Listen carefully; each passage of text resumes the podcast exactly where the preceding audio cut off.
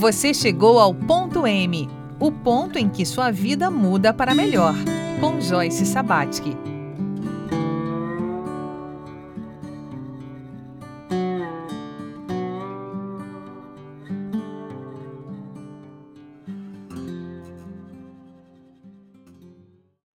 Olá! Estamos começando uma nova temporada do ponto M, o ponto de mutação na história de vida das pessoas, né?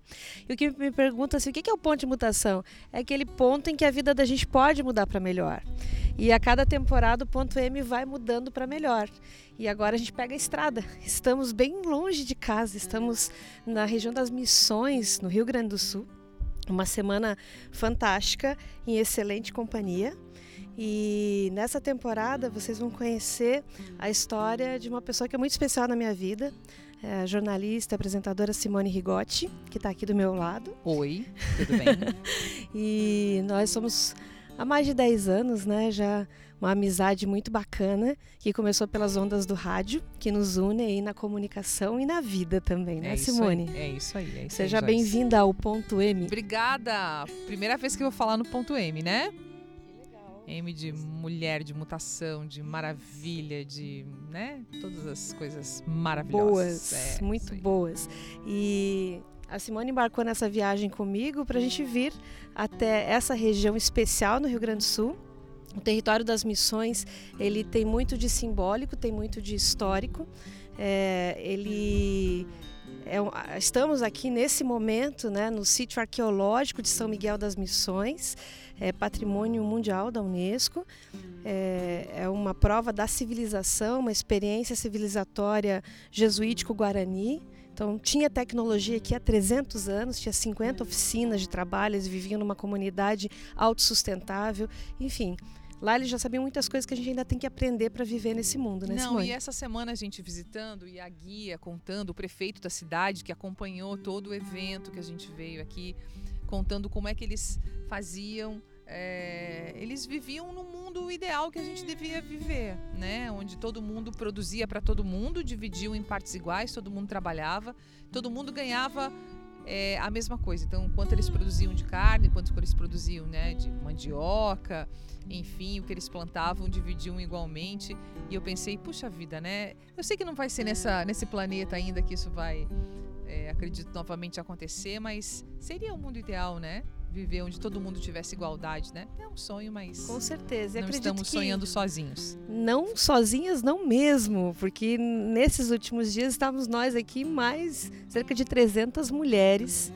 É, empreendedoras dos mais variados calibres, setores, estágios de desenvolvimento, compartilhando suas histórias de vida, suas expectativas, as suas aspirações nesse terreno sagrado. Foi muito legal, né? E a gente vai ter ao longo dessa temporada a história é, de oito dessas mulheres, para vocês verem a diversidade e como é rico e como na troca a gente sempre aprende, sempre sai um pouco melhor, né? Simone, eu queria, é, para a gente começar a conversa, me contar como é que foi quando você embarcou. É, tu, qual era a tua expectativa quando você embarcou no carro para a gente vir para cá? Quando a, a Joyce me convidou, eu estava. Esse ano é um ano bem emblemático, que eu completo 50 anos de vida. E eu estava planejando uma viagem. Eu falei, poxa, com 50 anos é uma das coisas que eu mais gosto de fazer, é viajar, é conhecer gente, é conversar, conhecer lugares, experimentar novos sabores. E eu estava planejando uma viagem. E aí, como a Joyce, a gente já fez algumas viagens juntas, e eu falei, poxa, você não quer, não quer viajar no meu aniversário? Vamos, vamos viajar? E ela falou: Ah, eu tô indo fazer esse encontro de mulheres empreendedoras no Rio Grande do Sul, na região das Missões. Você não quer ir? E a minha, o primeiro impulso seria dizer não. É, que quem me conhece sabe que esse negócio de ai, mulher isso, mulher aquilo, mulherzinha, e para mim, não, não sei, eu, tenho, eu tinha um certo preconceito em relação a isso. Então o primeiro impulso foi dizer não. E aí eu pensei, puxa vida, acho que está na hora de eu, de eu quebrar algumas, né? Alguns paradigmas aí e, e experimentar coisas que de repente eu achava que eram. Uh, que não serviam para mim e, que, e até conhecer coisas é, é, novas. E aí eu falei, olha, eu vou pensar no caso. Aí conversei com o meu marido e aí ele falou: Não, vai, vai que eu, que eu seguro as pontas aqui. Falei: opa, então isso aí já é um, é um primeiro, primeiro passo, né? E aí eu vi a programação do evento, vi as palestras, vi, eu falei, olha, uh, pelo que eu posso perceber, eu acho que eu, eu, eu tenho muito a aprender. Né, com, com esse conteúdo. Eu achei o conteúdo interessante e a minha expectativa era nenhuma, porque eu não sabia o que, que eu ia encontrar aqui. Exato, até no começo, né, a gente na estrada, você diz assim, Joia, se não for legal, a gente pode dar umas voltas e passear, né? Se não for bom, a gente pega o carro e vai passear. E sabe o que eu senti no caminho? À medida que a gente se aproximava da divisa com o Rio Grande do Sul, ia voltando memórias da tua vida que começou no Rio Grande do Sul, né? Sim. Vamos falar um pouquinho de infância, das tuas raízes aqui no Rio Grande do Sul? Vamos. Como é que é a tua história? Onde é que ela começa? A minha história começa é, na minha mãe, que é catarinense, que conheceu meu pai que era gaúcho, né? Meu pai já falecido há alguns anos, poucos anos. Eles se conhecem, casam e vão morar na, na, na parte de baixo da casa da minha avó, né? Da minha nona Ana, em Erechim, na rua Carlos Keller. E ali uh, eu nasço, né? Em, em 17 de março de 72. Eu nasci então em Erechim e tive uma infância muito gostosa. Meus pais eram viajantes e eu ficava muito com a minha avó, que era cabeleireira. E eu era neta única, filha única, neta única, sobrinha única, que minha avó só teve dois filhos. Então eu fui cercada de muito amor, de muito mimo, é, pelo meu tio Carlos também, é, pelo Celito, pela minha avó. Então meus pais ficavam às vezes 40 dias viajando porque as estradas eram difíceis, tudo era longe, eles tinham que ganhar a vida. E aí eu ficava com ela, ajudava ali no salão e ela cuidava de mim. eu tinha o quintal lá atrás, sempre tive cachorro desde pequena, tínhamos o dentinho. Eu comia funcho no, no quintal, lá de trás, na horta da minha avó. Ia até na venda da esquina, que era uma imensidão aquela caminhada. E hoje a gente vê que é, não é, não é meia quadra, mas que na época era uma imensidão para ir lá comprar um chocolate, uma mirinda, um Neugebauer, que eram as, são as marcas da infância. E é isso, e a minha infância foi aqui. Então a minha primeira infância foi aqui, com a minha avó, com os meus pais. É, meus pais não, não, tiveram outros filhos, então eu era filha única. E é isso, uma, uma infância também gelada, porque aqui no Rio Grande do Sul faz um frio danado, né? E a gente morava numa casa de madeira, então eu me lembro que era bastante frio. Lembro que eu tomava chimarrão na escada de casa desde pequena e que eu tinha um amigo imaginário chamado Mano e eu ficava conversando com ele. Se existia realmente esse espírito, sei lá, que conversava comigo, eu não sei. Sei que eu sempre fui muito criativa, conversadeira. Acho que eu não tinha irmãos, não tinha com quem conversar. Criei o meu próprio amigo e ficava tomando mate com o mano numa das escadas lá da casa da, da, da minha avó. Então Olha, que bacana, né? E esse, esses fios invisíveis das histórias das mulheres que se encontraram nas missões aqui nesses dias, né? É, é muito legal porque a gente está aqui cultivando a biografia da Simone, né? Que vocês vão conhecer ao longo dessa temporada e dos episódios. A gente vai trazer, cada episódio, trazer um, um, uma, uma, passagem. Mas olha que interessante como se liga com a nossa entrevistada Ana Fagundes. Né? Ana Fagundes, ela tem uma trajetória é, na área cultural que aqui no Rio Grande do Sul dispensa a apresentação só pelo sobrenome. Mas quem né, não está aqui é, para situar, existe é, a família Fagundes, que é referência no tradicionalismo, né? Então ela foi casada com o Nico Fagundes, né, que criou o programa Galpão Criolo, que existe até hoje e agora é comandado pelo sobrinho dela, o Neto Fagundes, que também é conhecido no Brasil inteiro por ser participante do Pretinho Básico, do programa Pretinho Básico. Então ela tem essa, essa pegada de produtora cultural e agora, aos 60 anos de idade, ela está ocupando um lugar muito importante que pode multiplicar essa, esse conhecimento dela. Ela é diretora de artes e economia criativa do estado do Rio Grande do Sul. Ou seja, o trabalho dela é fomentar esse desenvolvimento nos artistas para que eles é, desenvolvam uma plataforma sustentável para desenvolver a sua arte, para expandir territórios, né? Então vamos é, ouvir agora um pouquinho mais vamos, do que a Ana vamos. traz para nós. Vamos lá, que é bem interessante.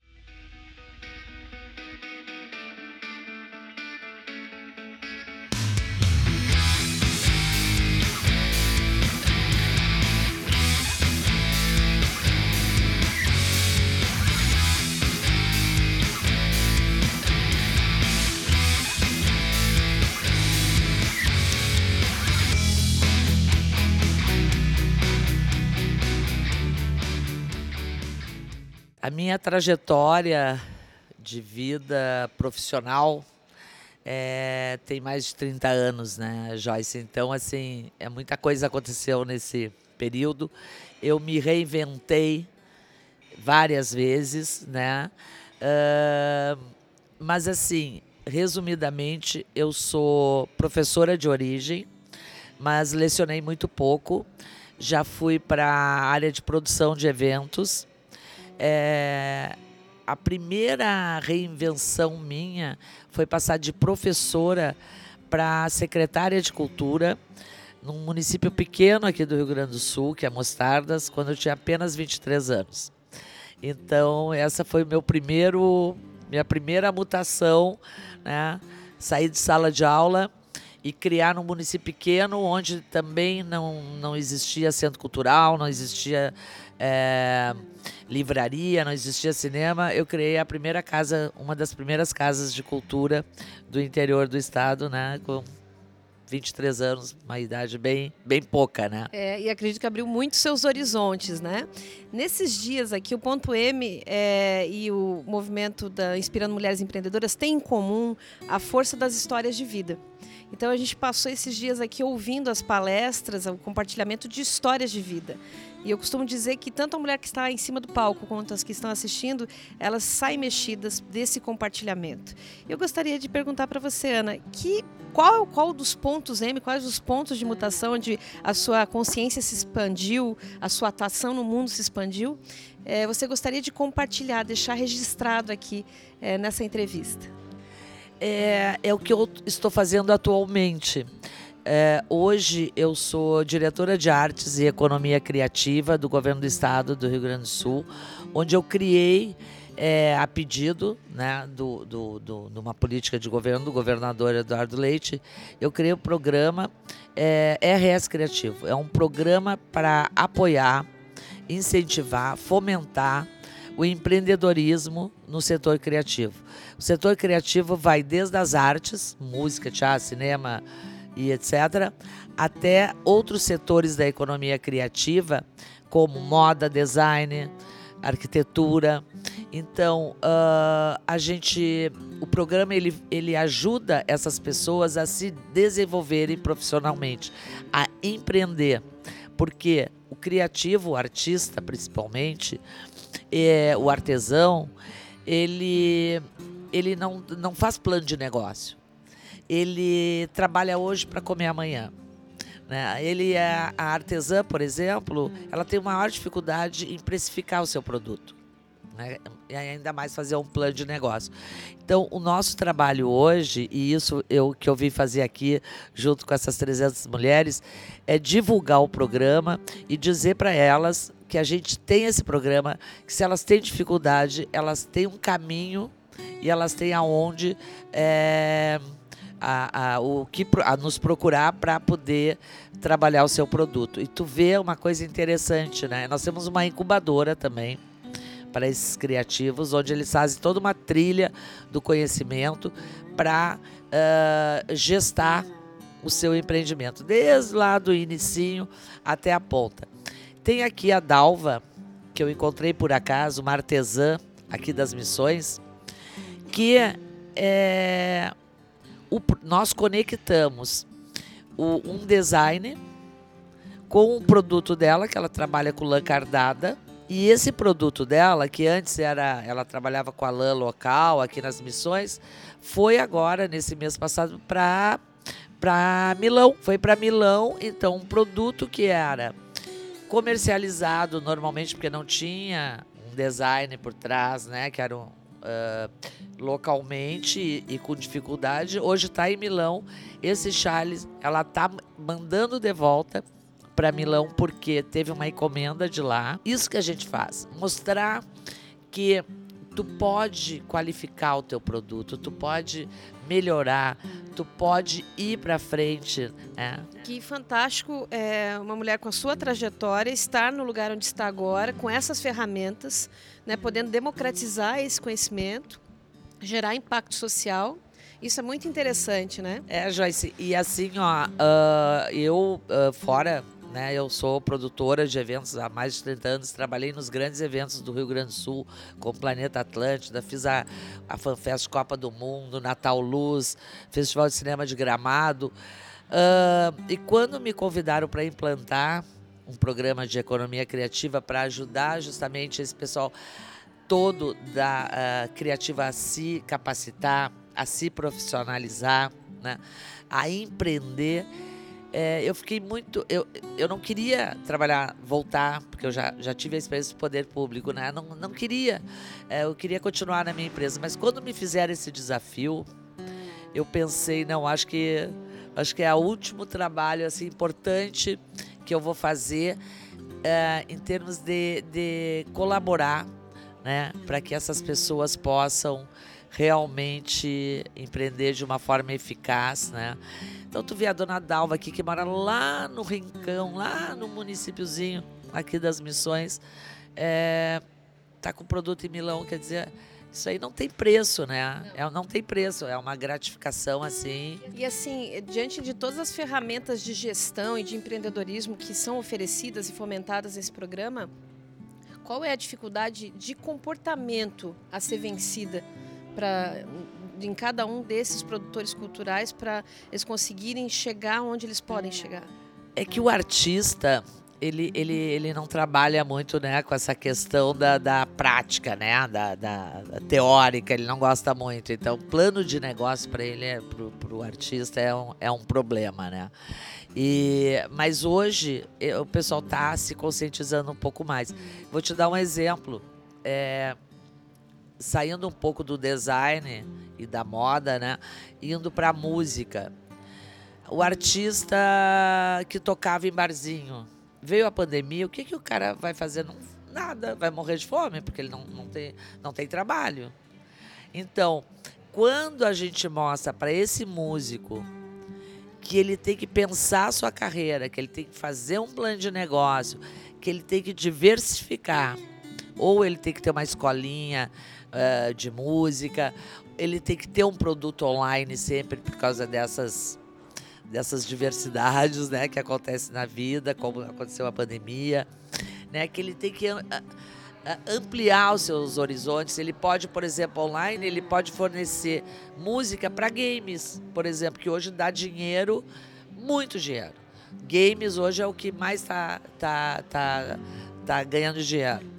E, e o games, ele precisa, para tu desenvolver um jogo eletrônico, tu precisa do quê? Tu precisa de música, tu precisa de artes visuais, tu precisa de, de, de, de desenho, de design. Tu precisa de um monte de coisa que só quem pode fornecer é o criativo. Você ouve ponto M